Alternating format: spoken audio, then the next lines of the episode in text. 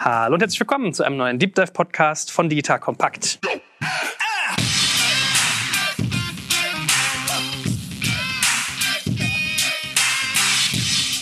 Mein Name ist Jörg Kaczmarek und heute geht es um Größe und um Erfolg. Unser Thema heute lautet Grown-ups Erfolgsfaktoren für das Wachstum von Digitalunternehmen in der Gründermetropole Berlin. Ah, so ein langer Titel. Ich sage auch gerne Getting Big, Staying Big. Das ist so mein Mantra für heute. Und das ist eine ganz besondere Aufnahme, denn ich befinde mich nicht in unseren heiligen Hallen, sondern in einer richtig charmanten, schön schallgedämmten, danke dafür Heiner, Fabrikhalle, wo das schöne Unternehmen Momok sitzt, die mittlerweile wie alt geworden sind? 15. 15 stolze Jahre. So, und aus diesem Anlass haben wir uns hier mal versammelt, gleich zu sechst. Großer Aufschlag für irgendwie große Themen und äh, wollen darüber reden, was uns alles groß macht. Und vielleicht fangen wir mit einer kleinen kurzen Vorstellungsrunde an. Ladies first habe ich ja gelernt, deswegen mal zu meiner Linken. Ja, hallo, ich bin Claudia, ich bin Claudia Frese, ich bin die CEO von MyHammer. Schwingst du auch manchmal selber den Hammer? Bist du handwerklich begabt? Nicht besonders. Ja, passt ja zum, äh, zum Geschäft. So, und ganz links außen, eigentlich ein Podcaster-Kollege, darf ich ja sagen, der liebe Thilo. Hallo. Thilo Bono, Gründer und CEO von Piabo PR. Was machst du selber für Podcasts? Erzähl doch mal einen Satz. Ich sehe dich immer fleißig Inhalte produzieren. Das heißt Business Class und da geht es natürlich um die führenden Köpfe der Digitalwirtschaft. Die ist ja unserem Herz sehr, sehr nah und da geht es natürlich darum, wirklich auch der Gesellschaft vor allen Dingen zu vermitteln, welche Veränderungen gerade stattfinden. Da ja viel neu stattfindet und die Politik mehr und mehr auch unser Leben dort eingreift und reguliert, ist natürlich wichtig, dass da draußen noch verstanden wird, was das alles bedeutet, was wir hier jeden Tag so fabrizieren im B2B und B2C-Bereich und welche neuen Trends und Technologien auf uns zukommen. Insofern ist, denke ich, Podcast ein gutes Medium, das auch in die breite Öffentlichkeit zu transportieren. Das ist ja eine schöne Brücke zu uns hier, weil wir haben ja auch digitale Köpfe. Und jetzt machen wir mal rechts außen weiter. Da sitzt jemand, der mir potenziell dabei helfen könnte, meine Russischkenntnisse mal wieder aufzufrischen. Der gute Markus. Herzlich willkommen. Markus Witte, Gründer und CEO von Bubble. Und wie viele Sprachen sprichst du? Zwölf. Nein. Programmiersprachen mitgerechnet, ne? Programmiersprachen mitgerechnet. Sehr gut, sehr gut. Und daneben ein alter Bekannter. Wir haben uns ja schon irgendwie gefühlt ganz, ganz oft gesehen und äh, ich war in deinem Büro schon mit Kanzlerin Merkel das letzte Mal, glaube ich. Lieber Jens, schön, dass du da bist. Sag doch auch ein paar Worte zu dir. Ja, ich bin Jens Begemann, Mitgründer und CEO von VUGA. Gut. Was macht VUGA, für alle, die es noch nicht kennen? Ja, VUGA macht mobile Spiele und zwar nicht so für die klassische Gamer-Zielgruppe, sondern 80 Prozent unserer Nutzer sind Frauen, Durchschnittsalter ist 45 Jahre und die spielen unsere Spiele auf Tablets und Smartphones. Sehr schön. Und last but not least, unser Gastgeber, der gerade schon mal ein bisschen ein paar Worte gesagt hat, aber jetzt mal ein paar mehr zu sich. Nicht nur im Alter seiner Firma, sondern auch, wer er ist und was er macht. Ich bin Heiner Krucke, CEO von Momox. Was macht Momox? Wir kaufen und verkaufen all die Dinge, die noch ein zweites Leben gebrauchen können. Ich habe gelernt, das heißt jetzt Pre-Loved Fashion, wenn man Klamotten sozusagen noch Ja, mal. zum Beispiel. Ja? Ist bei euch alles Pre-Loved? Es gibt auch Pre-Loved Books oder Pre-Loved CDs oder Pre-Loved Games. Aber reale Games, keine virtuellen vom Handy. Nee, Die in der Schachtel. die in der CD. Ja, das haben wir nicht gemacht in unseren zehn Jahren VUGA bisher. Alles war digital. Gut, lieber Heiner, da du heute so ein bisschen Gastgeber bist, was heißt ein bisschen, du bist heute Gastgeber, Punkt. Was hat dich denn bewogen, über irgendwie Erfolgsfaktoren und Grown-Ups reden zu wollen? Ist das so ein bisschen, wenn man älter wird, dass man zurückblickt? Ja, genau. So kurz vor dem Sterbebett, ja, denkt man noch drüber nach, was man ein. Also, Momox ist 15 Jahre geworden, habe ich eben gerade gesagt. Momox ist wahrscheinlich dadurch bekannt, dass wir manchmal nicht so bekannt sind. Definitiv haben wir noch nie irgendwie eingeladen zu einem Roundtable. Und so als Geburtstagsgeschenk haben wir uns gedacht, Mensch, wir könnten ja mal auch neue Sachen in die Richtung machen. Und wir laden mal zu einem Roundtable ein. Berlin ist, glaube ich, immer mehr bekannt als eine Internet- und Startup-Metropole. Darüber vergisst man aber auch gerne, dass es Unternehmen gibt, die schon ein bisschen länger am Markt sind und auch sehr erfolgreich im Markt sind. Und genau darüber fanden wir, sollte man mal sprechen. Jetzt kommt ein kleiner Werbespot. Aufgepasst! Wusstest du, dass HR-Teams heutzutage mit mehr Aufgaben denn je konfrontiert sind? In der aktuellen Studie HR Trends, die Zukunft der Personalarbeit 2024 von Sage, wurden HR-Teams aus sieben verschiedenen Ländern und über 20 Branchen befragt, um top aktuelle Insights in der Entwicklung des Personalwesens zu geben. Sage entwickelt HR-Tools und Software für dein Unternehmen, um Lohnabrechnungen, Personalmanagement, Buchhaltung und mehr zu vereinfachen. So, und die Studie von Sage zeigt unter anderem, dass ganze 91% der HR-Teams angeben, dass ihre Arbeitsbelastung im letzten Jahr zugenommen hat, aber gleichzeitig glauben 79% der Befragten, dass Automatisierung ihre Prozesse zukünftig verbessern und Zeit sparen kann. Ebenfalls spielt auch KI eine große Rolle. Derzeit nutzen etwa ein Drittel bereits Chatbots wie ChatGPT in ihren Prozessen und circa drei Viertel der PersonalleiterInnen sind sich bereits sicher, dass KI die Arbeitsweise im HR revolutionieren wird. Du merkst, die Studie ist vollgepackt mit Statistiken, überraschenden Erkenntnissen und Tipps für HR-Führungskräfte, die vorankommen wollen und zeigt eine Momentaufnahme der sich stetig wandelnden Rolle von HR heute. Am besten schaust du dir die Studie HR-Trends, die Zukunft der Personalarbeit 2024 selbst an. Unter digitalkompakt.de slash Sage, S-A-G-E, kannst du sie dir komplett kostenlos herunterladen. Und wie immer findest du alle Infos auch auf unserer Sponsorenseite unter digitalkompakt.de/slash Sponsoren. Werbung Ende. Genau, und ich fand das auch spannend, als du meintest, so, ich habe hier so ein Roundtable zu moderieren, kannst du das nicht machen? Habe ich gleich gesagt, wer kommt denn da? Und dann hast du gesagt, der und der und der und die und die und die. Und äh, da habe ich mir genau das gedacht, dass das eigentlich für viele spannend ist und vielleicht auch mal über Berlin hinaus. Also wir werden heute sicherlich ein paar Berlin-Faktoren sagen, aber mich freut auch, wenn man irgendwie in Detmold, in Wattenscheid oder wo auch immer das ein oder andere mitnimmt. Ich meine, es gibt ja auch kleine Orte, wo große Unternehmen, gerade Mittelständler sitzen. Ne? Gut, aber straight rein. Du hast dir als Thema vorgegeben Erfolgsfaktoren für das Wachstum. So, wenn du mal zurückblickst auf Momox, 15 Jahre. Was würdest du denn sagen, waren so eure Hypothesen, mit denen ihr damals an den Start gegangen seid? Und was davon hat sich vielleicht auch bewahrheitet oder was waren dann so die kritischen Faktoren? Also wenn man die Startup-Geschichte von Momox sich anschaut, dann unterscheidet die sich schon von vielen Startups, die man heute so kennt. Ja, wir sind nicht mit dem großen Businessplan gestartet, sondern wir sind sozusagen in unsere Gründung reingestolpert. Die Idee war erstmal die eigene Familie über Wasser zu halten und mit dem Unternehmen zu finanzieren eigentlich auch ein schönes Ziel, ja, ein profitables Unternehmen aufzubauen, mit dem man sich selber finanzieren kann. Das hat geklappt. Und wir haben aus dieser ursprünglichen Idee viel, viel mehr gemacht. Wir sind heute ein Unternehmen, 1700 Mitarbeiter, letztes Jahr 200 Millionen Euro Umsatz. In der Tat profitabel. Ich glaube, wir konnten das erreichen, weil es drei wichtige Kundennutzen gibt, die uns so über den Weg von Momox begleitet haben und die heute aktueller sind denn je. Das ist einmal das Thema Nachhaltigkeit. Das ist zweite das Thema attraktive Produkte zu attraktiven Preisen. Und das dritte ist ganz einfach verkaufen. Was heißt ganz einfach verkaufen? Ganz viele von uns haben gebrauchte Dinge zu Hause, die man nicht mehr täglich braucht. Ganz viele von uns sammeln die dann irgendwo in der Ecke und sagen, das verkaufe ich jetzt mal. Irgendwann stellt man fest, das müsste ich mal verkaufen. Claudia und ich waren bei eBay, haben da auch fröhlich dann über eBay verkauft oder später ich auch bei eBay Kleinanzeigen oder bei Ricardo. Wenn man da arbeitet, dann macht man das auch und dann sagt man, Mensch, es ist ja viel einfacher auf eBay, Ricardo oder eBay Kleinanzeigen zu verkaufen, als auf den Flohmarkt zu gehen, das über irgendwelche anderen Kanäle zu machen. Das stimmt auch. Aber warum sammeln sich dann immer diese Haufen in Kellern oder in Arbeitszimmern, wie gerade jetzt bei mir auch wieder? Weil es eben doch kompliziert ist und wahnsinnig viel Zeit kostet, irgendwie so ein Buch über zum Beispiel eBay Kleinanzeigen zu verkaufen.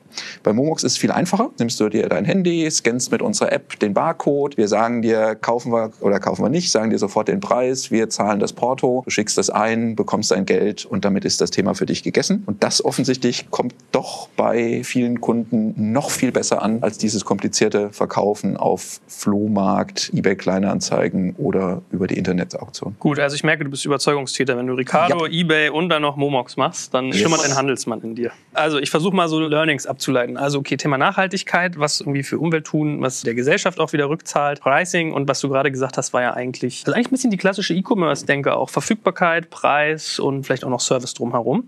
Jetzt habt ihr ein sehr physisches Gut. Wie ist denn das bei dir, Jens? Du hast ja auch damals Wuga gestartet, wenn ich mich richtig entsinne. Wuga stand das für World of Gaming oder World of Games? ne? Genau, ganz genau, ja. Bei dir ist es dann ganz anders. Du verkaufst Zauberstäbe und Schwerter und die sind halt aber virtuell. Also du hast Und- sozusagen.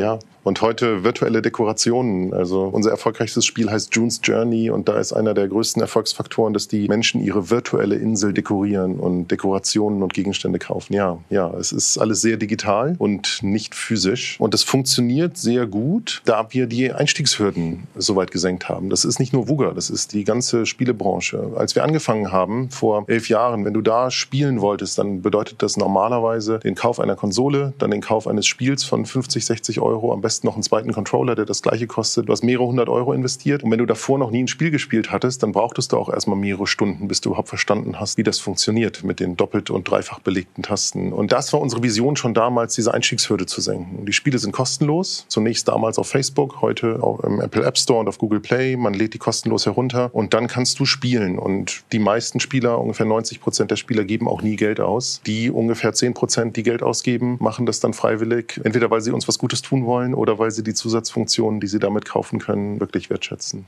Aber es muss man sich mal auf der Zunge zergehen lassen. Also dass 10% deiner Nutzerschaft quasi eigentlich nur dein ganzes Auskommen erwirtschaften, deinen ganzen Umsatz.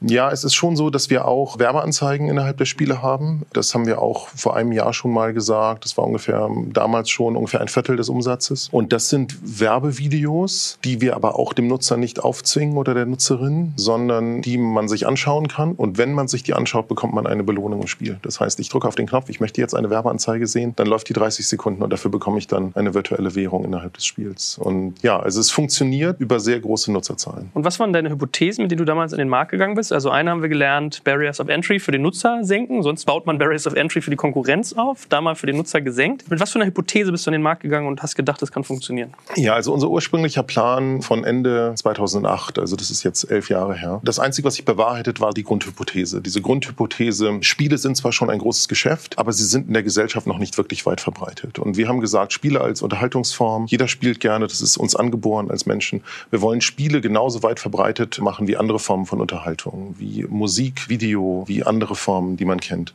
Und die Hypothese, die hat sich bewahrheitet. Alles andere, alle anderen Annahmen damals waren falsch. Na, was ja bei dir auch spannend ist, finde ich, ihr seid eine Firma, die ist sehr schnell gewachsen, sehr erfolgreich gewesen, hat sehr viel Aufmerksamkeit gezogen. Also ich erinnere mich noch, ihr habt, ich glaube, es war sehr richtig und sehr smart, äh, sehr viel Geld investiert in ein schönes Büro und viel in Mitarbeiterkultur. Dadurch sind viele Leute in eure Räume auch gekommen mhm. und haben irgendwie diesen Spirit quasi mhm. aufsaugen ja. können. Das ist bei Games auch ein bisschen dankbar, ne? Kann man so eine schön bunt, ja, kann man schöne bunte Sachen an die Wände machen. Und dann kam ja aber so ein Moment, wo euer Erfolg, ich will gar nicht sagen eine Delle gekriegt hat, aber wo sich der Markt eigentlich radikal gedreht hat, als dieses ganze Thema Facebook Gaming, Social Networks auf einmal auf Mobile ging und ihr euch komplett neu erfinden musstet. Wie habt ihr das eigentlich gemacht? Ja, also das war schon auch mit unsere Schuld. Also wir haben den Wechsel von lokalen sozialen Netzwerken wie StudiVZ zu Facebook und dann von Facebook zu Mobil, der hat sehr gut funktioniert. Und dann waren wir extrem erfolgreich auf den mobilen Plattformen, waren, waren zu selbstbewusst. Wir dachten, alles, was wir anfassen, wird zu Gold und hatten auch so eine gewisse Erfolgsarroganz. Und gleichzeitig hat sich der Markt so verändert, dass auf einmal so diese Mundpropaganda und virale Verbreitung über Facebook wegfiel. Facebook bereitete seinen Börsengang vor und beschloss, wie diese Verbreitung der Spiele Geld zu nehmen, indem man Anzeigen schaltete. Und die Gratisverbreitung über Nachrichten an Freunde, die wurde quasi komplett abgeschaltet. Und wir haben also uns total verzettelt, unterschiedliche Zielgruppen ausprobiert, unterschiedliche Genre ausprobiert, hatten nicht genug Kompetenz in diesen Bereichen und waren wirklich zwei Jahre in Folge, eigentlich sogar drei Jahre in Folge, haben wir kein einziges erfolgreiches Spiel herausgebracht, haben unsere bestehenden Spiele vernachlässigt und gleichzeitig wurde der Markt härter, haben dann auch Verluste gemacht, haben Mitarbeiter entlassen. Es waren wirklich drei Jahre Krise. Also man merkt, groß zu werden ist gar nicht immer nur so einfach, wie das von außen aussieht. Ne? Hinterher wirkt so eine Erfolgsgeschichte immer wie äh, einfach zugefallen. Mittendrin merkt man, es ist manchmal ganz schön ein Tornado, oder nicht, oder? Ja, das ist so. Also von außen, wenn man nur so ab und zu auf Unternehmen guckt, dann sieht das vielleicht aus wie eine Gerade vom Start nach oben in die Ecke als Erfolg. Aber ich glaube, von innen in den aller, allermeisten Unternehmen ist das wirklich eine Achterbahnfahrt. Und deswegen spreche ich da auch ganz offen drüber, weil das wirklich sehr, sehr, sehr schwierig war zwischendurch. Von riesigem Erfolg zu großen Verlusten. Und jetzt in den letzten zwei Jahren geht es uns wieder extrem gut gut. Das liegt schon daran, weil ich damals auch Fehler gemacht habe, 2014. Zum Glück haben meine Investoren mir dann das Vertrauen geschenkt, dass ich die auch wieder selber korrigieren darf. Das ist ja auch nicht oft so. Einer hat gerade ganz bedächtig genickt, als er meinte, es ist keine Gerade. Absolut nicht. Ja, also ich glaube, dass wir alle hier Jens total zustimmen können. In jedem Unternehmen, immer wenn jemand was startet, kann Haufen schief gehen und geht auch schief. Und diese Nahtoderfahrungen, die haben ganz, ganz viele von uns. Das ist dann überhaupt nicht lustig. Krisen kann es geben ganz am Anfang. Und dann denkt ihr, super, jetzt geht's nach oben, jetzt wird nur noch alles erfolgreich. Aber Krisen kommen immer wieder vor. Unser Geschäft entwickelt sich wahnsinnig schnell. Ja, das, was heute super funktioniert, mag morgen gar nicht mehr funktionieren, weil ein Partner was ändert, weil der Markt sich ändert. Und das vernachlässigen wir gerne auch immer wieder. Man denkt dann, ja Mensch, ich bin so agil, ja, und ich passe mich an und ich erfinde mich ständig neu. Und man stellt dann in so einer Krisensituation fest, hm, wahrscheinlich nicht genug. Gut, also haben wir schon mal weitere Learnings. Der Markt verändert sich, man muss agil bleiben und diese too big to fail Denke kann einem manchmal zum Bumerang werden. Liebe Claudia, jetzt müssen wir auch mal über MyHammer in dem Zuge reden. Also ich habe eine ganz lustige Beobachtung gemacht, als du hier reinkamst und Jens hat dich begrüßt und meinte, ja, MyHammer, da gab es ja mal so eine Phase, war sein Satzanfang und er wollte beenden mit, da waren ganz viele Jamba-Mitarbeiter bei euch. Und ich habe bei dir so den Reflex gemerkt, dass du meintest so, ja, stimmt und ach und hm. Also ihr habt ja auch ein bisschen Bumpy Ride durchaus hinter euch und seid gleichzeitig aber auch total bekannt und total geschätzt für das, was ihr tut mit MyHammer. Wie hast du das denn erlebt? Also ich würde Heiner 100% zustimmen. Völlig normal. Also wir sind jetzt nächstes Jahr 15 Jahre alt. Wir sind 2005 gegründet, 2006 live gegangen. Und in der Zeit hat sich der Markt total verändert in alle möglichen Richtungen, sowohl digital als auch der Handwerksmarkt. Und hat aber auch sich das Unternehmen, ich weiß nicht, dreimal selbst neu erfunden mindestens. Und das ist sicherlich nicht fertig. Also da müssen wir noch ein paar Mal. So, ich bin jetzt seit sechs Jahren dabei. Insofern kann ich über die Anfangsjahre nur das erzählen, was ich von außen beobachte. Ich kenne Mayhammer als Unternehmen, aber schon seit 2008. Kenne die meisten meiner Vorgänger auch persönlich ganz gut. Deiner Vorgänger, also Plural, da merkt man mal. Also, Ja, wie ja. gesagt, es sieht nicht, es ist nicht einfach von außen. Ja, Ne? nee, nee. Die Idee grundsätzlich zu sagen, es ist echt schwer, einen guten Handwerker zu finden. Und also die Gründungsstory von MyHammer ist ja, dass wir sind schon sozusagen entstanden aus einem wirklichen Internet-Urgestein aus der Abacho. Und Abacho ist so eine Firma, die ist 1995 gegründet worden von einem der ersten Internet-Entrepreneure in Deutschland, Ingo Endemann. Und der hatte sich so ein Schloss gekauft bei Neuss von seinem ersten Geld, weil es an die Börse gegangen und brauchte halt Leute, um das zu renovieren und fand sie nicht. Und daraus ist sozusagen MyHammer entstanden. Und dann hat er es aber relativ zügig verkauft und muss man ehrlicherweise auch sagen, nicht mehr so viel damit zu tun gehabt. Aber der, der Punkt ist, die Idee ist immer noch dieselbe. Ne, Es ist wahnsinnig schwierig, einen guten Handwerker zu finden. Es ist intransparent, es ist total fragmentiert und die Leute sind jetzt auch nicht super internetaffin. Also sie gehen auch nicht immer ans Telefon. Und für Verbraucher, für Hausbesitzer einfach zumindest immer noch das, was wir tun. Und egal wie das Geschäftsmodell dahinter und die Firma dahinter und die Plattform dahinter, und ob es jetzt eine Plattform ist oder eine App oder irgendwas anderes in der Zukunft, das wird immer unsere Idee sein. Alles, was da drunter ist, hat sich radikal verändert. Thilo und ich haben ja gerade unsere Büros renoviert. Also wir kennen ja Handwerkermarkt gerade ganz gut. Ich glaube, er hat ein bisschen das Glück, dass seine Hausverwaltung auch welche am Start hatte. Also eigentlich euer Geschäftsmodell muss ja gerade noch gefragter sein als vor ein paar Jahren vielleicht. Was würdest du denn aber in der Retrospektive sagen, wenn du sagst, du hattest Vorgänger, Plural, es war nicht immer einfach, die Märkte ändern sich. Das Problem, was ihr löst, ist eigentlich sinnvoll. Was waren denn die Faktoren, die dafür gesorgt haben, dass ihr trotzdem groß wurdet und bliebt mit allen Ups und Downs, die man nimmt und dass ihr heute auch noch sozusagen das machen könnt, was ihr machen wollt? Also ich glaube, es gibt so eine Handvoll Hard-Skill-Faktoren, die du einfach drauf haben musst ab irgendeiner Wachstumsphase, um so ein Digitalgeschäft erfolgreich führen zu können. Ne, In der Startup-Phase ist es was anderes. Da brauchst du vor allem Gründergeist und Energie und musst einfach losstarten. Aber dann kommt ziemlich schnell so, ne, entweder du failst oder du hast eine echte Chance und dann musst du wahrscheinlich relativ schnell anfangen, dir ein kleines Set von Hard Skills an Bord zu holen, wenn du die nicht selber hast schon, was meistens nicht der Fall ist. Das ist Acquisition. Wo kriege ich meine Kunden her? Es kann Vertrieb sein, es kann Acquisition Marketing sein, je nachdem, was es für ein Geschäftsmodell ist. Aber du musst irgendwie deine Leute an den Start kriegen. Das ist Plattform und Scaling, Tech-Kompetenz, gerne kombiniert auch mit Kundenfokus, also alles, was UX ist, und Operations. Je nachdem, was es ist, wenn es ein endkundenorientiertes Geschäft ist, glaube ich, musst du einfach irgendwann sehr gut sein im Kundendienst. Und das sind die Skills ist eigentlich ziemlich überschaubar. Und dann musst du noch lernen, wie man eine Firma ist. Ne, Du musst halt irgendwie das Formale hinkriegen und dein Management-Skill, irgendein Level muss halt stimmen. So, das sind die für mich unmittelbaren Faktoren, die man braucht. Und jetzt kommt der eigentlich fast wichtigste Punkt, und das musst du halt haben. Das ist irgendwie immer dasselbe. Dann brauchst du aber etwas, das ist viel, viel schwieriger. Du brauchst Product Market Fit. Ein so tiefes Verständnis von dem, was du deinen Kunden anbieten und das dann auch monetarisieren möchtest, dass es einfach Sinn macht. Und dahin zu kommen, ist meistens zwei, drei Iterationen. Und wie habt ihr das geschafft? Also ich erinnere mich, bei euch gab es ja wirklich alle möglichen Themen. Adverse Selektion war ein Thema. Die guten Handwerker nutzen es nicht, die schlechten schon. Dann habt ihr irgendwie auch mal probiert in Richtung Branchenbuch. Also du hast immer unterschiedliche Schmerzen gehabt. Also es ist auch echt nicht leicht, was ihr da tut, weil der Markt da kompliziert ist. Wie habt ihr diesen Product Market Fit hingekriegt? Der Schlüssel dafür ist tatsächlich, sich nicht zu schade zu sein. Und das geht von der Geschäftsleitung an in jedes Team, jeden Tag mit deinen Kunden zu reden. Irgendwie sehr simpel, aber irgendwie auch echt schwierig. Wann hast du das letzte Mal mit einem deiner Kunden telefoniert? In meinem Fall letzte Woche Dienstag, weil ich habe einen Auftrag gefahren.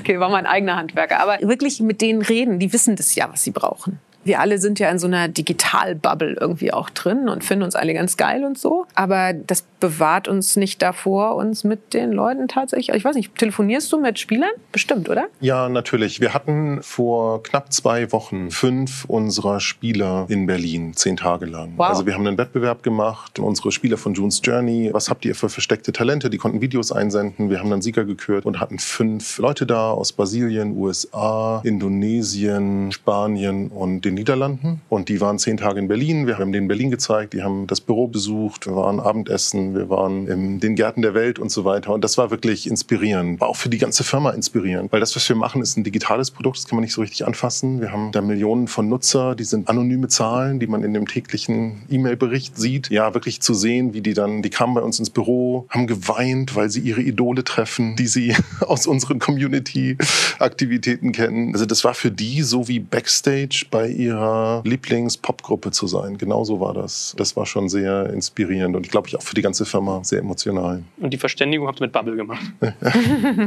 Ja, das ging dann in Englisch und Händen und Füßen. Das waren so die Hauptwege, das zu tun. Speaking about Bubble, Jetzt wieder auch bald um. Was hast du gesagt? Wie groß ist euer neuer Space? 11.000 Quadratmeter. 11.000 Quadratmeter. Wie viele Mitarbeiter habt ihr mittlerweile? Wir sind im Moment 750. Der neue Space wird bis zu 1000 fassen. In die Zukunft zu gucken ist ja mal schwierig. Aber in der Vergangenheit war es immer so, dass sobald wir eingezogen sind, wir schon abgesehen haben, dass es jetzt nicht mehr lange reicht. Vielleicht hört das ja irgendwann auf, dass man auch so an Leuten so stark wächst. Aber das sehen wir dann. Ja, weil ich bin da ganz fasziniert von. Ich finde, man neigt immer dazu, von außen Firmen zu unterschätzen oder ganz einfach, manchmal auch zu überschätzen. Und bei euch habe ich noch so die Fotos von den Gründern, wie auf so einer Brücke, glaube ich, stehen in Erinnerung. Ich glaube, es waren drei, ne? wenn ich mich nicht täusche, oder? Es waren vier Vier Anfang. sogar. Macht man sich gar keine Vorstellung. Und wie habt ihr das geschafft, von vier Jungs auf einer Brücke zu irgendwie, okay, 1000 Mitarbeiter können schon wieder eng werden? Ja, geschafft ist so die eine Seite. Andere Seite ist, wir haben halt auch eine ganze Menge Glück gehabt. Ich glaube, das gilt für alle, die hier in der Runde sitzen, sonst wären wir nicht da. Das vergisst man immer so gerne. Zu Erfolg und Überleben gehört immer eine ganze Menge Glück. Reden wir gerne weg und sagen, ja, ja, wir haben das so bewirkt und haben das Richtige getan. Was das Richtige ist, weiß man aber erst nachher. Mein Mitgründer und unser CTO sagt immer, man kann schon ganz schön viele Sachen falsch machen, wenn man die richtigen Sachen richtig macht. Was sind aber die richtigen Sachen? Weiß man eben nachher. Wir haben tatsächlich eine ganze Menge von den Sachen, die sich als richtig rausgestellt haben, richtig gemacht. Nicht alles. Natürlich auch da keine gerade Linie. Wir haben unter anderem auch gelernt, dass Krisen sind wichtig, so wie auf eine Art Krankheiten wichtig sind. Wenn man nicht ab und zu mal eine Erkältung hat, dann lässt das Immunsystem nach. Und wenn ich als Organisation nicht ab und zu ein bisschen unter Stress komme, dann werde ich auch nachlässig und zu langsam. Dann fehlt so ein bisschen die Kante. Das heißt, wenn ich nicht von außen eine Krise kriege, weil der Markt sich dreht, wird es irgendwann eng, weil ich einfach behäbig werde als Team. Nochmal zurück, warum haben wir das geschafft? Ich glaube, ein wichtiger Faktor für uns war Anpassungsfähigkeit, die gar nicht so sehr an uns lag, sondern daran, wir hatten einfach kein Geld. So vier Jungs auf der Brücke, ja, genau. Wir waren im Hinterzimmer einer Modelagentur. Das hört sich extrem viel glamouröser an, als es tatsächlich war. In der Großbärenstraße, es war in Kreuzberg, das war jetzt kein großes Kino und wir hatten überhaupt kein Geld, außer das eigene. Da ist man relativ flexibel, wenn man merkt, man reitet tote Pferde. Und das hat uns, glaube ich, am Ende gerettet, weil gerade in unserer Industrie gab es ganz viele so Shootingstars, die man sah, die unheimlich viel Sichtbarkeit und gar kein Geschäftsmodell hatten. Und dann ist es auch schnell wieder vorbei. Das konnten wir uns schlicht nicht leisten. Ich glaube, das ist ein wichtiger Faktor. Kundenfokus ist dann einfach auch gar keine Wahl. Wenn du eben nicht für Investoren arbeitest am Anfang, sondern für Kunden von Tag eins, bist du da, wo die Kunden sind und hörst auch zu, weil davon hängt einfach mal hart deine Existenz ab. Jetzt kommt ein kleiner Werbespot.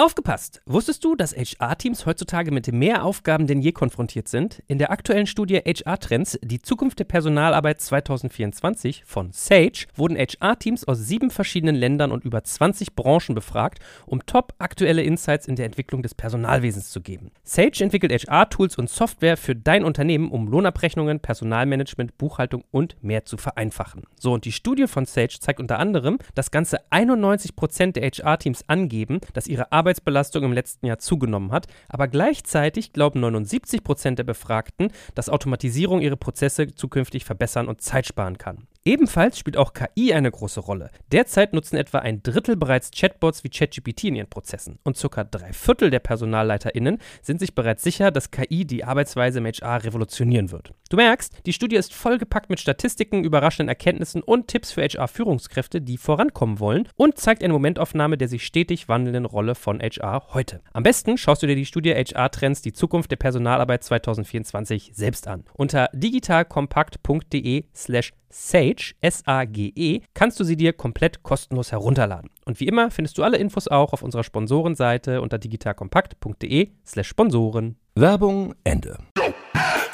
Thilo, dich habe ich mir ja bis zum Schluss bei dem kleinen Ausritt jetzt hier aufgehoben. Also gefühlt bist du immer dabei. Also du machst gar nicht die ganzen Firmen, aber du bist bei ganz vielen dabei. Und was ja auch ganz charmant ist, ist mal zu merken, wie hier manchmal Netzwerke entstehen. Also Heiner und Claudia kennen sich irgendwie von Ebay. Jens und du wart beide ganz früher Jamba-Mitarbeiter. Also so entstehen ja manchmal auch so, so Knoten. Wenn du jetzt mal Revue passieren lässt, deine letzten 10, 20 Jahre in dieser Branche, wo du quasi die Seitenlinie warst, du zuckst die Augen, du bist doch schon so lange dabei. Du siehst jünger aus, als du erfahrungsseitig bist.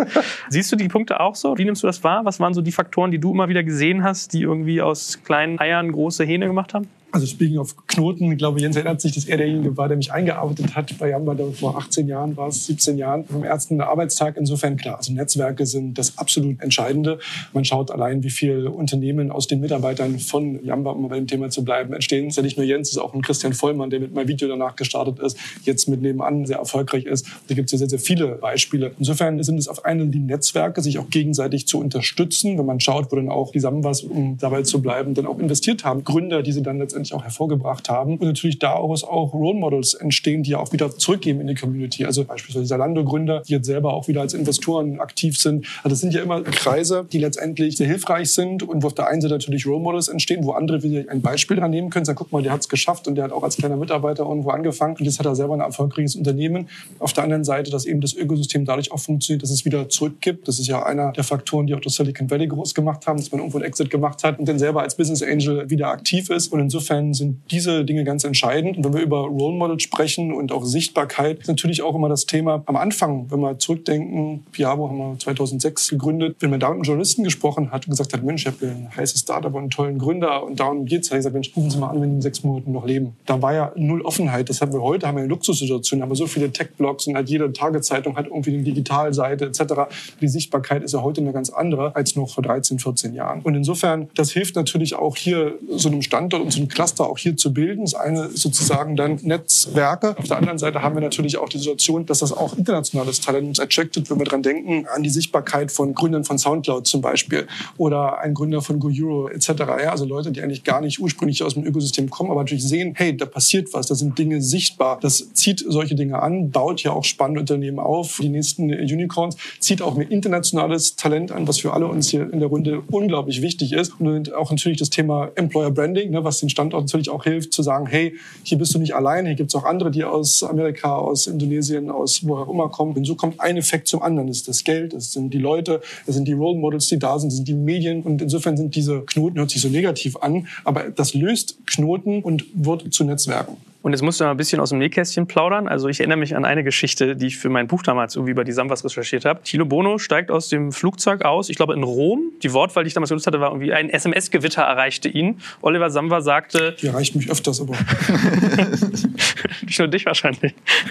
Sofort alles ausbuchen, MTV, Viva, das geht durch die Decke wie verrückt, so sinngemäß. Ja? Das heißt, du warst eigentlich derjenige, der, korrigiere mich, wenn ich mich irre, der damals eine PowerPoint-Präsentation abgefilmt hat mit Musik von Das Boot und so die ersten Jamba-Musiken quasi äh, verkauft hat. Und was ist das für ein Typ, so ein Samba zum Beispiel? Was macht der, um irgendwie Wachstum, um Erfolgsfaktoren zu befördern? Also diese Anekdote ist insofern interessant, weil sie eben auch zeigt, was so eben typisch starken Gründe ausmacht, eben auch keine Angst vom Scheitern zu haben. Also damals war meine Aufgabe, einfach mal alle Kanäle durchzutesten, was könnte funktionieren. Und dann haben wir Videotext gehabt. Gibt es heute überhaupt noch Videotext geschaltet? 5000 Euro. 5000 Euro in der Anzeige bei der Bravo, 5000 Euro in verschiedenste Kanäle und eben 5000 Euro auch eben bei MTV und Viva. Das könnt ihr euch vorstellen, wenn ihr beim Fernsehen anruft, ich habe hier 5000 Euro, hätte gerne mal einen Werbespot geschaltet, dann legen wir erstmal die Hörer wieder auf. Äh, das gehört also auch viel Überzeugungsarbeit dazu. Lasst uns doch mal testen. Ne? Und aus den 5000 können ja schnell auch mal 5 Millionen werden, wenn es funktioniert. Das ist ja auch eine neue Denke, die bei Partnern letztendlich auch wichtig wurden. Insofern war es so, dass viele Kanäle, natürlich Videotext war nicht das Goldene vom Ei und viele andere Dinge auch nicht. Aber die 5000 Euro haben halt den Weg zu vielen, vielen Millionen, die dann in TV-Advertising gelandet sind, geebnet und da den vollen Fokus auch drauf zu setzen und klar Entscheidungen auch zu treffen, den Weg dann auch zu gehen, hilft natürlich. Und insofern muss man sagen, dass diese Fokussierung, sich da auch nicht ablenken zu lassen und klar seinen Weg zu gehen, natürlich ein ganz entscheidender Erfolgsfaktor ist. Als PR-Agentur kann man sagen, naja, kommt jetzt hier, was in die Personalmanufaktur möchte, PR, und nächste Woche kommt eine politische Partei und dann kommt irgendwie ein Chemiekonzern. Aber zu sagen, nein, lieber die Nummer eins in der Nische und einen klaren Fokus, in unserem Fall auf die digitale Wirtschaft und eben für Unternehmer zu kämpfen, für sie die Fahne hochzuhalten, das ist eben dann eine klare Positionierung. Und wenn man für etwas steht, dann wird auch an einen gedacht, der Mensch ist doch der, der immer irgendwie die Startups groß macht oder für die Unternehmer arbeitet etc. und die Tech-Companies wird repräsentiert. Und das spricht sich rum. Da helfen natürlich auch wieder dann natürlich die Netzwerke, wo man sagt, Mensch, das ist der, der steht für was, ist klar für was positioniert. Und das ist ganz, ganz entscheidend, sich da auch nicht zu verzetteln. Und hast vorhin die Themen so schön gesagt. Die Investoren haben ja immer das Ganze zusammengefasst in diese fünf Ts. Also Team, Technologie, Traction, Timing natürlich auch ganz, ganz wichtig und auch Territory. Also ist das Ganze auch natürlich global skalierbar. Und da haben sich auch die Investoren, die natürlich auch einen wichtigen Teil dazu beitragen, diese Dinge vorwärts zu bringen, wahnsinnig geändert. Also wenn man damals noch mal 10, 15 Jahre zurückschaut, hätte man das Venture aus Capital ja, Venture Capital ja streichen können. Das war ja eher so, gibt es das Ding auch schon in Amerika, dann machen wir das, ja. Heute hat sich das ja auch wahnsinnig völlig geändert und Geld spielt ja eigentlich heutzutage, also wenn eine gute Idee hat, ein gutes Team und die fünf Ts einigermaßen gut verargumentieren kann, also Geld ist heutzutage ja kein Problem mehr. Mhm.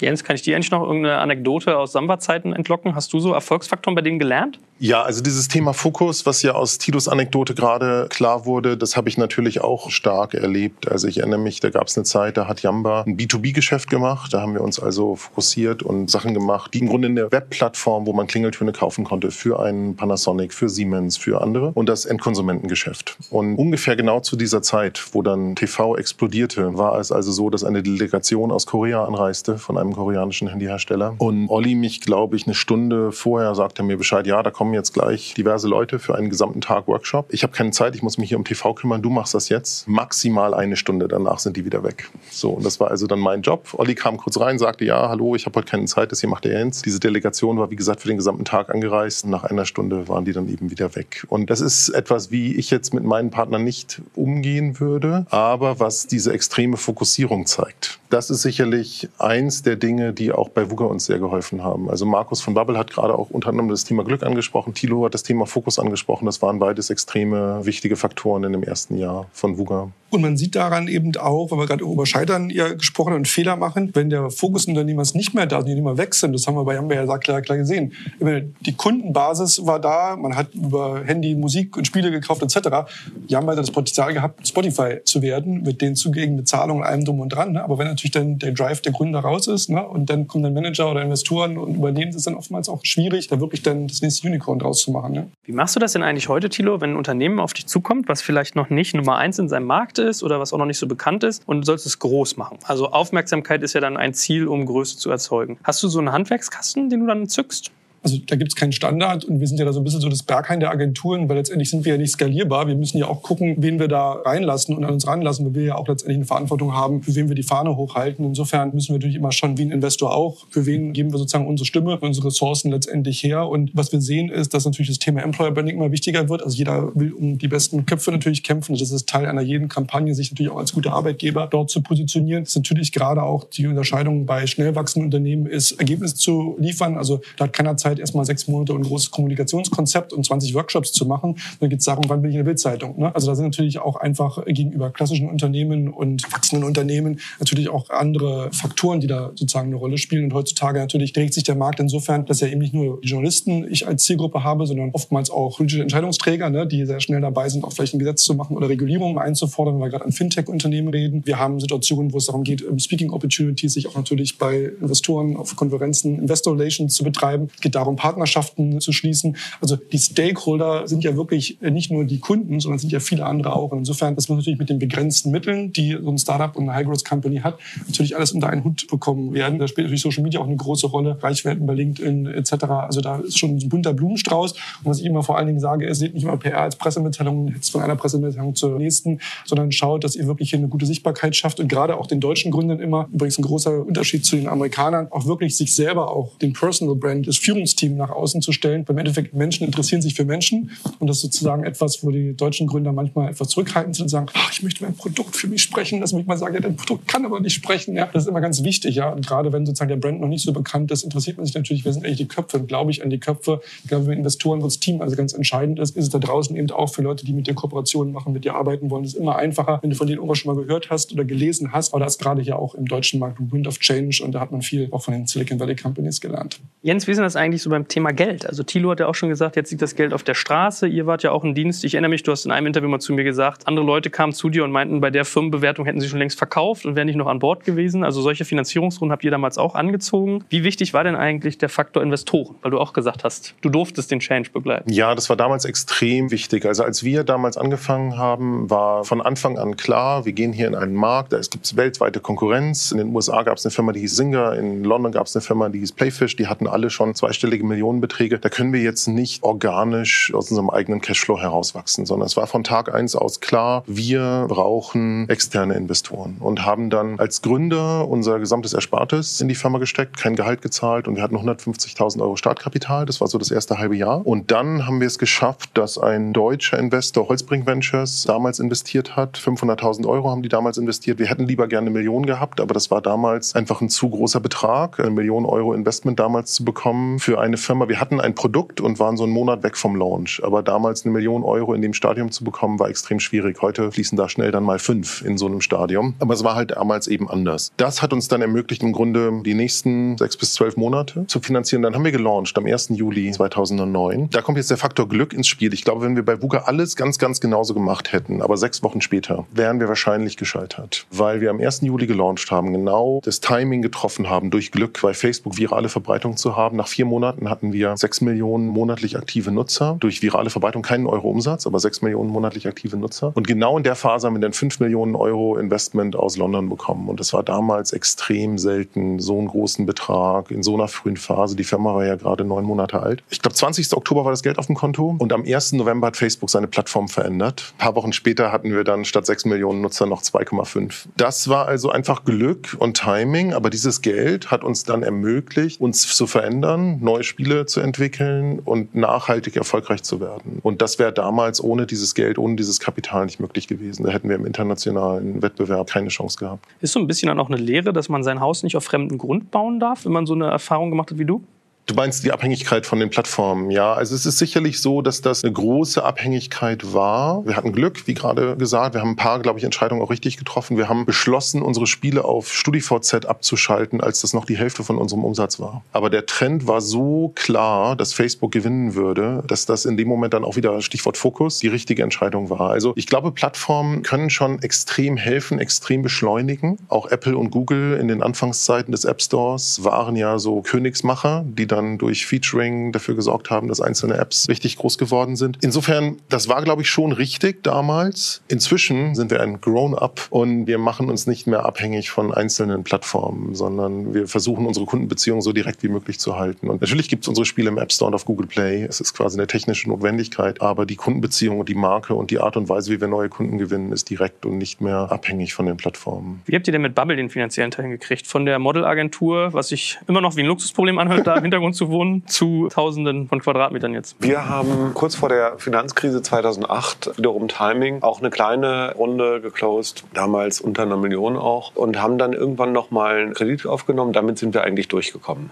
Wir haben dann trotzdem später noch mehr Kapital an Bord geholt, um flexibler und schneller zu sein. Für uns war Geld tatsächlich nicht der große Faktor. Wir haben, um auf über 100 Millionen Umsatz zu kommen, nicht viel Geld gebraucht, deutlich unter 10. Das liegt so ein bisschen daran, dass wir in einem Sektor unterwegs waren, der damals gar nicht so attraktiv schien. Sprachen lernen, das ist doch Bildung. So E-Learning, da dachte man an so CD-ROMs mit Macromedia Director Anwendungen. Das wollte einfach keiner machen. Dadurch haben wir da in ein Wespennest gestochen, was uns sehr weit gebracht hat. Haben wir schon auf das richtige Pferd gesetzt. Und wie habt ihr die Internationalisierung hingekriegt? Weil ihr habt ja wirklich auch den Faktor, eure Kunden sitzen ja überall auf der Welt. Das ging erstmal relativ organisch, weil wir naturgemäß mit mehreren Sprachen gestartet sind. So innerhalb von Europa wunderbar, wenn man das schon international nennen kann. Das ist ja eigentlich Binnenmarkt und fühlt sich eigentlich fast wie Heimatmarkt an, wenn man es digital sieht. Die Schallgrenze war im USA. Konsumermarkt USA war eine harte Nuss, war für uns auch klar, wenn wir das schaffen, dann wird es einen riesigen Unterschied machen. Das war unglaublich hart. Ist, glaube ich, für alle, die aus Europa im Konsumentenmarkt in den USA eine Art von Marke bauen wollen, irgendeine Art von Absatz haben wollen, immer interessante Reise. Wie macht das denn eigentlich bei Momox? Ihr seid doch auch international aktiv, oder einer? Genau, wir sind international aktiv. Vielleicht nochmal referenzierend. Wir haben eigentlich da eine schöne Parallele zu Bubble. Sind auch die ersten Jahre komplett eigenfinanziert gewesen. Erst im Jahr fünf haben wir überhaupt fremdes Kapital gebraucht. Finanzierungssumme, die wir insgesamt aufgenommen haben, ein bisschen ähnlich wie Bubble. Geld war nie der große Treiber. Ich würde sogar umgekehrt sagen, das Geld, was wir dann mal hatten, hat uns als Organisation vielleicht auch ein bisschen überheblich und gleichzeitig zu risikofreudig gemacht, was dann zur einer entscheidenden Krise im Unternehmen geführt hat. Und eine Stärke des Unternehmens ist, dass wir in der Tat auch sehr kostenbewusst sind und auch sein müssen als Händler. Ja, Im Kern sind wir natürlich Retailer. Ja, wir alle wissen, Margen im Handel sind typischerweise gering und da kann man dann halt auch mit kleinen Fehlern schon mal die nächste Krise steuern. Internationalisierung haben wir komplett getrieben aus organischen Entwicklungen. Wir haben nie die große Finanzierung gebraucht, um nach Österreich zu gehen, um nach Frankreich zu gehen. Das Gleiche gilt für Diversifizierung, also auch in andere Kategorien, Kleidung. Aber auch dafür haben wir kein fremdes Geld aufgenommen, sondern finanzieren all das Wachstum aus eigenem Cashflow. Jetzt kommt ein kleiner Werbespot.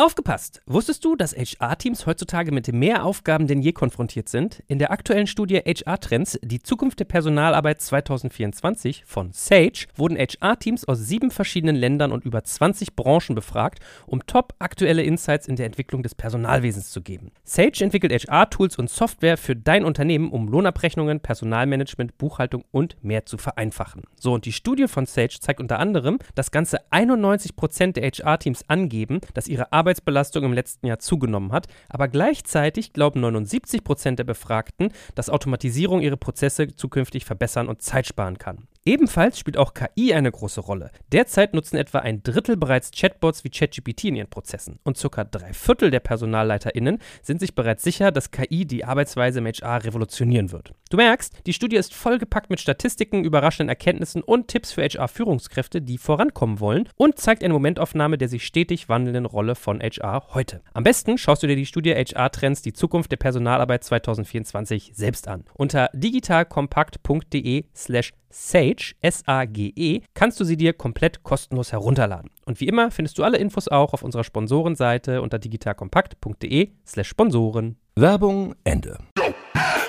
Jens hat gerade ganz bedacht genickt, als sie meinte, Arroganz. Ist das so ein bisschen, dass man Hybris kriegt, wenn man so groß wird? Ja, bei uns war es so, wir waren dann so erfolgreich und so profitabel. Also das Bankkonto wuchs jeden Monat um einen siebenstelligen Betrag. Und wir haben dann gedacht, alles, was wir anfassen, wird erfolgreich. Und haben dann uns wirklich komplett verzettelt. Also unsere eigentliche Kernzielgruppe, das, was in der Branche Casual Games genannt wird, also Leute, die sie eigentlich nicht als Gamer begreifen, die haben wir dann verlassen und haben alles probiert. Also wirklich vom Shooter bis zum Rollenspiel, rundenbasiertes Strategiespiel, Echtzeitstrategiespiel wir haben wirklich alles gemacht. 200 Mitarbeiter, die nur Neuspielentwicklung gemacht haben, außer uns, außerhalb unseres Kerngeschäfts. Und haben dann auch im Board-Meeting Gespräch geführt, auch teilweise getrieben durch unsere Investoren. Ja, unser Kontostand ist jetzt ja hier deutlich über 20 Millionen. Was machen wir denn jetzt damit? Und wenn man die Frage stellt, was machen wir denn jetzt mit dem Geld? Das ist ein ganz, ganz großes Alarmzeichen. Und das hat dann auch zu unserer Krise geführt, bis wir uns dann rückbesonnen haben auf unsere Stärken, die uns auch groß gemacht haben.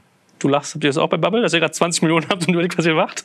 Letzteres vor allen Dingen nicht. Dass Investoren solche Diskussionen treiben, ist ganz natürlich, weil Investoren haben genau eine Sache, und das ist Geld. Und das muss dann den Unterschied machen. Da sind Unternehmer eben anders. Kennen das Problem aus Diskussionen mit Investoren ganz gut. Aber keine Ahnung, vielleicht haben wir zu viele Schwaben und Schotten im Board, die dann ihre Stereotypen zusammen einbringen. Wir haben uns zum Glück die Frage noch nie gestellt. Aber lerne ich daraus, dass man sich manchmal vor Investoren sogar auch ein bisschen schützen muss, dass die einen sozusagen mit diesem Hypergrowth auch manchmal eher in sozusagen in negative Richtung schieben können? Absolut. Ist ein zweischneidiges Ding. Du hast halt Leute, die eine ganze Menge gesehen haben und eine ganze Menge Muster mit einbringen können und sagen, so, das haben wir schon gesehen, das ist normal, das müsste jetzt kommen. Das hilft. Ist aber andererseits so, dass die schon anders auf ein Geschäft drauf gucken, weil sie einfach auf einer anderen Größenordnung testen. Für die Organisationen ist nicht so wichtig, ob dein Geschäft überlebt, sondern die Frage ist, wird das jetzt richtig groß oder nicht? Und wenn es nicht richtig groß wird, dann ist auch egal. Und das sieht man als Unternehmer und als Team oft anders und sagt dann, naja, wenn ich mich hier auf, was weiß ich, 20 Millionen Umsatz eigenpendle, dann ist das jetzt auch nicht so schlimm. Und auch wenn man das nicht will, klar, der Plan geht woanders hin, aber man hat dann ein anderes Risikoprofil. Das muss man halt wissen und im Kopf haben. Wenn man jetzt mal so zurückguckt, also du hast ja eben, Claudia, für Mayhammer gesagt, eigentlich gibt es so ein paar Hausaufgaben, die man machen muss. Haben die sich verändert? Also du hast jetzt was wie Operations gesagt, du hast nah am Kunden dran sein gesagt, also eigentlich Klassiker auf eine Art. Ist das heute noch genauso, wie als du angefangen hast oder als deine Firma begonnen hat oder merkst du schon auch Wandel? Das hat sich total verändert. Ich glaube auch, das wird sich weiterhin total verändern. Zum einen, glaube ich, sind wir in den Arbeitsmethoden einfach moderner geworden, alle. Nicht nur in den letzten zehn Jahren, vielleicht sogar, wenn man ein bisschen länger noch zurückguckt, das ganze Thema von agilem Zusammenarbeiten, diversen Teams und so weiter, das ist ja eigentlich eine Entwicklung der letzten, weiß ich nicht, acht oder zehn Jahre höchstens. Und was heute Standard ist, war vor zehn Jahren Cutting Edge und eigentlich noch vor acht Jahren Cutting Edge. Also insofern, das, glaube ich, hat sich total weiter verändert. Technologien haben sich total weiter verändert. Also Dinge, für die man vor, weiß ich nicht, fünf oder zehn Jahren noch richtig lange programmieren musste, die konnte man jetzt quasi einfach fertig runterladen oder du holst dir irgendwen und der macht ein paar Bausteine zusammen. Andere Technologien, die es noch gar nicht gegeben hat, kommen jetzt rein und es wird wieder verändern.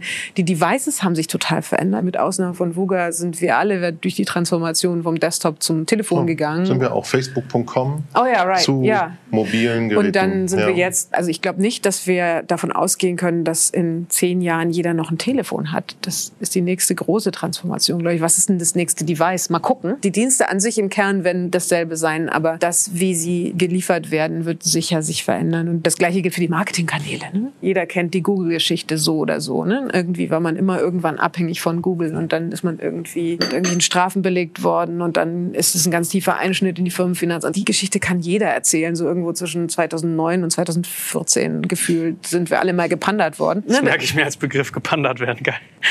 Das ist halt so, ne? Du kannst da nicht davon ausgehen, habe ich einmal sozusagen geschnitten Brot erfunden und dann bleibt es auch so. So es funktioniert das nicht. Was ja bei deiner Aufzählung noch irgendwie eher, wenn dann am Rande aufkam, waren so People, Kultur, Team. Wie viel macht das denn aus von deinem Erfolg? Ich meine, man sagt ja auch mal heutzutage Generation Y, Z, ich komme schon mehr durcheinander, aber Babyboomer, wen es da alles gibt. Also es heißt ja, dass die auch so anspruchsvoll sind, die jungen Menschen und so weiter. Also welche Rolle spielen denn die Menschen dabei, so groß zu werden, wie ihr es seid? Es gibt diesen schönen Spruch, Culture is everything else for breakfast, den, den würde ich sofort unterschreiben. Agilität in Unternehmen reinzukriegen und ich meine jetzt nicht so Plattitüde im Sinne von, wir haben Scrum-Teams gebildet, ne? sondern so die Agilität im Kopf, dass du Veränderungen gut findest, damit umgehst, indem du direkte Kommunikationswege hast und indem du eine Kultur baust, die direktes Feedback zulässt und die ermöglicht, dass die jüngeren Leute, die ja typischerweise, na gut, bis auf bei den Startups, da sind die Gründer, aber jetzt in unserer Art Unternehmen, also in Grown-ups, ne, dann die jüngeren Leute sind meistens so die Mitarbeiter eher, so dass die überhaupt selbstverständlich dir um die Ohren hauen. Wir haben so ein ganz cooles Social-Media-Team und die erklären dann immer alten Leuten das Internet, also mir, Dinge, von denen ich selber einfach nicht mehr weiß. Ich benutze keinen Snapchat und habe es auch jetzt gerade erst zum ersten Mal wirklich verstanden, als ich auf der Demexco war und einen Vortrag gehört habe. Aber das funktioniert ja nur darüber, dass du nie arrogant wirst und nie aufhörst, mit den Leuten zu reden, genauso wie du mit deinen Kunden reden musst, musst du auch mit deinen Mitarbeitern reden. Und je größer man wird, umso schwieriger wird's diese Offenheit irgendwie. Ne? Wenn du 40 Leute bist, ist irgendwie alles easy, weil jeder kennt jeden und alle essen zusammen Mittag. Wenn du 100 Leute wirst, ist so ein Breaking Point und dann, da war ich noch nicht, aber ich glaube, nach 500 ist nochmal so ein Breaking Point. Dann musst du Ebenen einziehen und dann hast du plötzlich so Besitzstandsware und Mäppchenaufsteller und diese ganzen Typen. Und das so, sobald man sieht, musst du das halt, dann verliert man die Geschwindigkeit, die wir alle brauchen. Und diesen Spaß auch daran, die Sachen einfach grundsätzlich in Frage zu stellen. Wenn man das nicht mehr tut, dann hat man eigentlich schon verloren. Das ist alles Kultur. Ist es bei euch wirklich so, wie sie auch sagt, mit diesen Sollbruchstellen dann in den 100er-Chargen? Ihr nickt alle. Ja. Also die Sollbruchstellen habe ich mit diesen harten Größenzahlen so nicht erlebt. Ich sehe da immer mehrere Faktoren, auch wo die Firma gerade steht, wie die Firma sich bewegt und so weiter. Von daher glaube ich nicht, dass es jetzt genau die 100 sind oder genau die 50 oder 500. Du kommst halt immer in andere Herausforderungen. Das ist halt auch als Gründer spannend, wenn du da reinwächst. Wir haben ja jetzt auch hier zwei Modelle in der Runde. Das eine Modell, wo man irgendwann die Profis reinholt und sagt, so ist es jetzt Zeit, dass das mal jemand macht, der es auch kann.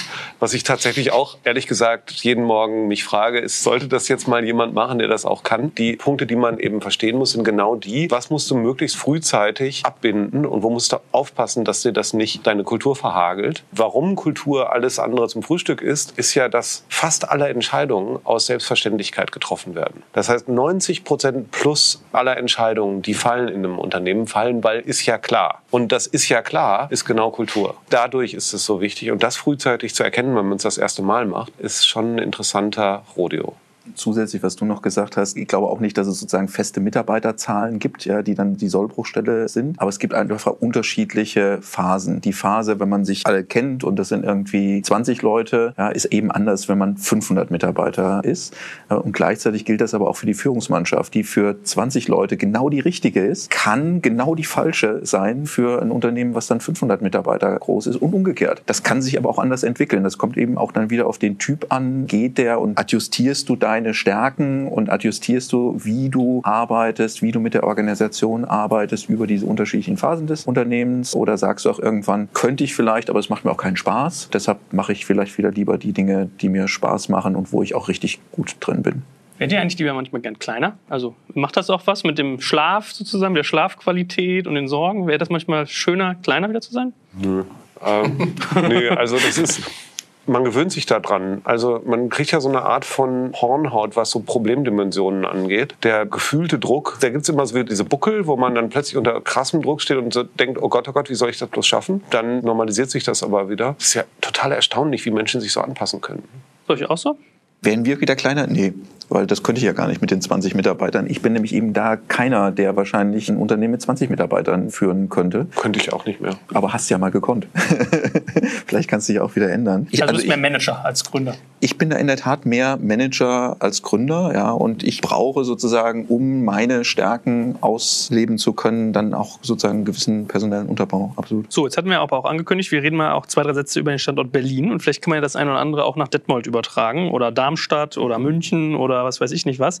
Tilo, da bist du, glaube ich, ein guter Gesprächspartner. Du bist ja quasi all in gegangen, hast einen richtig schönen Space euch hingebaut, also wirklich nochmal drei Ebenen draufgelegt, tolle Lage. Man merkt, Raum macht schon mal was. Vielleicht auch beim Thema Kultur, kannst ja vielleicht mal ein, zwei Sätze zu sagen. Und du bist ja aber wirklich auch so Berlin verhaftet und hast ja auch ganz viele Firmen, die gerade auch aus dem Ausland kommen und den deutschen Markt kennenlernen wollen. Und dann hast du ja ganz viele Blicke und Brillen auf, die du eigentlich trägst der Raum ist im wahrsten Sinne des Wortes natürlich das, wo ja die Kultur letztendlich auch drin stattfindet. Insofern ist natürlich schon die Frage, welche Farben, Formen, auch Meetingkultur. Ne? Also bin ich eher Open Space, bin ich eher Einzelbüros, was habe ich da sozusagen für Möglichkeiten, auch die Kultur durch die Möblierung, durch das Layout auch natürlich eines Raumes zu helfen, dass ein Unternehmen wachsen kann und da auch die richtigen Räume für Rückzug zum Beispiel da sind oder sich da auch wirklich entfalten zu können. Insofern spielt, denke ich, Raum und auch wie der Raum gestaltet ist und Möblierung natürlich eine ganz große Rolle und sollte natürlich im besten Fall auch die Kultur befördern und unterstützen. Und Momox ist gerade neue Räume gezogen, hat hier sich komplett dazu Gedanken gemacht, wie sozusagen auch der Space gestaltet sein muss, damit das Ganze auch dann funktioniert und das weitere Wachstum ermöglicht. Und unsere Kollegen von Bubble natürlich auch. Also insofern fließt schon mal, glaube ich, mehr auch Gedanken, Gehirnschmalz rein, als am ersten Blick da vielleicht zu sehen ist. Und da muss man natürlich auch die Kollegen mitnehmen. Das sollte auch nicht top-down entschieden werden. Wir haben jetzt alle grüne Stühle und malen die Wände pink, sondern es ist natürlich oftmals auch was, wo ja auch dann die Kultur sich widerspiegeln sollte. Insofern definitiv ein großes Thema. Was natürlich andere Regionen angeht, ist, meine, Deutschland ist ja nun mal sehr dezentral organisiert, ist ja nicht wie in Frankreich, wo alles in Paris stattfindet oder in UK, wo alles in London ist, sondern wir haben eben auch tolle Regionen wie Ostwestfalen mit Bielefeld, wenn wir uns mal Richtung Karlsruhe, Heidelberg, Stuttgart anschauen, was da passiert. Also auch in Dunkeldeutschland passiert ja einiges. Leider nicht so sichtbar und da wird ja auch stark dran gearbeitet. Aber das sind natürlich auch Communities, die wir nicht vergessen dürfen, wo wirklich teilweise auch die nächsten Unicorns da sein werden und nicht nur in Berlin, München und Hamburg.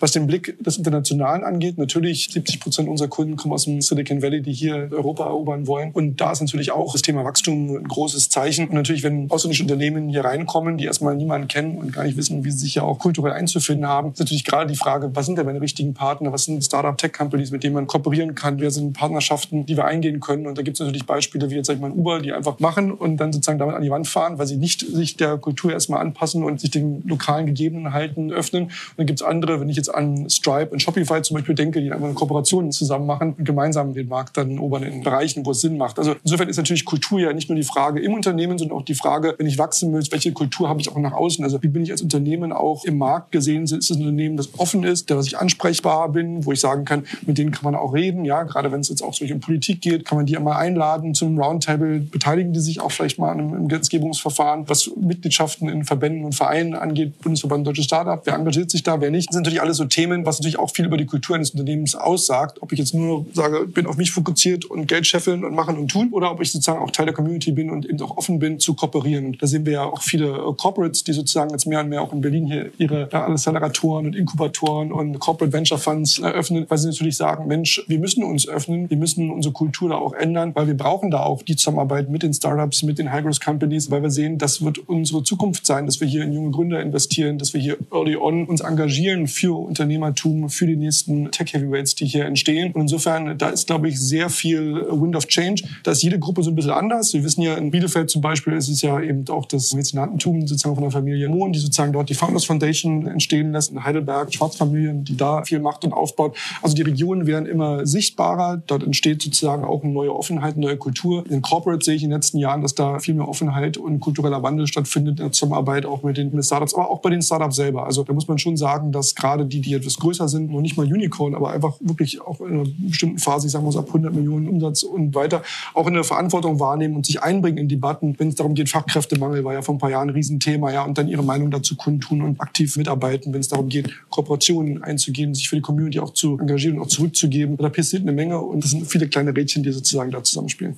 Jens, wie ist denn das bei dir? Du konntest mir, glaube ich, zu jedem Zeitpunkt in der Firmengeschichte sagen, wie viele Nationen ihr bei euch in der Firma habt. Thilo hat ja einen Punkt. Es gibt ja diesen schönen Satz immer, Berlin-Mitte ist not a valid test market, ja, weil schon irgendwie auch ein bisschen verrückt Ja. hier alles. Ja. Aber hättest du so eine Firma wie VUGA auch in Köln aufbauen können oder in Hamburg oder in irgendeiner anderen deutschen Stadt? Ich glaube nicht. Also was wir für VUGA brauchten, das war diese Mischung aus Technologie, Kreativität und Internationalität. Das war für uns ganz wesentlich. Und als wir damals gelauncht sind, haben wir in acht Sprachen gelauncht mit acht Country Managern. Also wir hatten acht Praktikanten und jeder von den Praktikanten war Country Manager Italien, Country Manager USA und so weiter. Für uns war Deutschland immer nur ein Markt von vielen. Also Berlin Mitte ist natürlich eine Blase, die mit dem Rest von Deutschland wenig zu tun hat. Für uns war aber immer ganz klar, Deutschland ist weniger als 10 Prozent des Umsatzes und wir gehen das von Tag eins global an. Und da war für uns schon sehr wichtig, eben Mitarbeiter aus ganz, ganz vielen Nationen zu haben, auch divers zu sein, ja, nicht mit einer Gruppe heterosexueller deutscher Männer zu versuchen, Spiele für ein diverses internationales Publikum zu machen. Und deswegen Internationalität war uns sehr wichtig, Technologie und diese Start-up-Kompetenz, die Berlin hat und auch das Thema Kreativität. Also in Berlin gibt es ja doch auch wirklich, ich will mich jetzt nicht in kein Fettnäpfchen setzen, deswegen vergleiche ich Berlin jetzt nicht mit anderen deutschen Städten, aber es gibt auch sehr viele Künstler, auch sehr viele, denen es eben jetzt nicht nur um das Kommerzielle geht, sondern denen es auch um die Kunstform und auch vielleicht Spiele als Kunstform geht. Und diese Mischung war insbesondere damals 2009, glaube ich, schon sehr einzigartig in Deutschland. Ist das bei euch anderen so? Also ich meine, es gibt ja ganz viele Faktoren, die man aufzählen kann. Universitäten, teilweise sogar die Zeitzonen, habe ich mal gehört, wenn man Investorencalls nach Asien und USA hat, Politiknähe, Personalverfügbarkeit, ganz viele kommen hierher, wollen hier arbeiten, weil es hier coole Bars gibt. Also manchmal banale Dinge manchmal, ja? Merkt ihr, dass das Berlin irgendwie so ein Erfolgsfaktor für euch war als Standort? Wir sind sozusagen zufällig nach Berlin gekommen, ja, weil der Gründer einfach hier wohnte. Das war nicht die große strategische Entscheidung. Und wir waren auch über lange Zeit ein sehr deutsches Unternehmen. Ja, also bis vor wenigen Jahren haben wir am Bürostandort nur Deutsch gesprochen. Wir hatten keinen Mitarbeiter, der nicht Deutsch sprach. Das hat sich dramatisch geändert. Heute haben wir hier mal von 150 Mitarbeitern 20 unterschiedliche Nationen. Beide Sprachen, Deutsch und Englisch, als Momox Office-Sprachen. Natürlich ist der Standort Berlin einer der Erfolgsfaktoren, weil einfach viele junge Talente, egal ob aus Deutschland oder international, nach Berlin wollen, weil zum Beispiel die Bars besonders cool sind. Das Problem, was wir alle daran inzwischen sehen, ist der Vorteil von Berlin, nämlich dass Berlin arm, aber sexy ist. Der schwindet etwas, weil es eben noch sexy ist, aber vielleicht nicht mehr so arm. Verfügbarkeit von Wohnraum doch gerade für Mitarbeiter, die neu nach Berlin kommen, eine echte Challenge wird. Nicht nur Verfügbarkeit, sondern eben auch der Kostenfaktor eine Herausforderung ist. Und gerade dann immer, wenn man Mitarbeiter eben nicht aus dem EU-Ausland hat, die dann irgendwie eine Blue Card brauchen oder ähnliches, wahnsinnig mit den Behörden kämpft. Der große Vorteil, den Berlin über die letzten Jahre gehabt hat, schwindet doch zunehmend. Ja, und wir reihen uns etwas mehr in das Cluster der anderen Großstädte der Welt ein, ja, wo Leben irgendwie teuer ist und trotzdem noch sexy.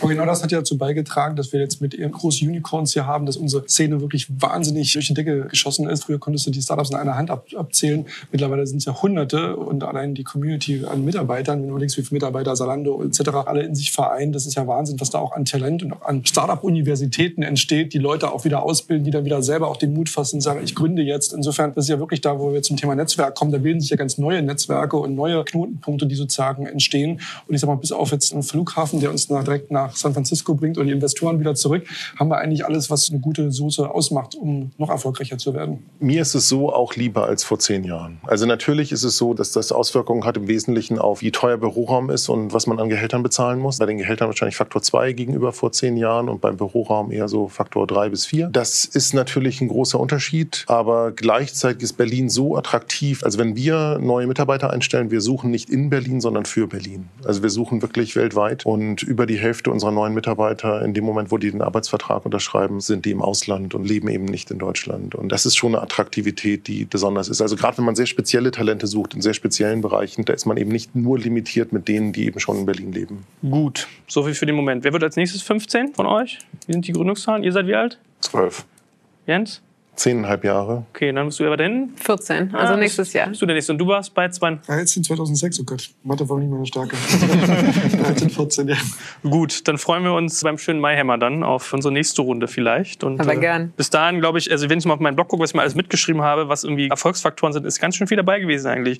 Kundenfokus, Nachhaltigkeit, Pricing, verkaufen können, Product Market Fit, too big to fail, Veränderungen irgendwie anstoßen, Einstiegshürden schaffen und so weiter und so fort. Also ich glaube, es war einiges dabei und ich danke euch ganz herzlich euch für die Gastfreundschaft Mitgliedschaft hier in den Heiligen Hallen von Momox und euch anderen natürlich für euren tollen Input. Vielen Dank. Vielen Dank. Dann. Vielen Dank. Dankeschön. Dankeschön.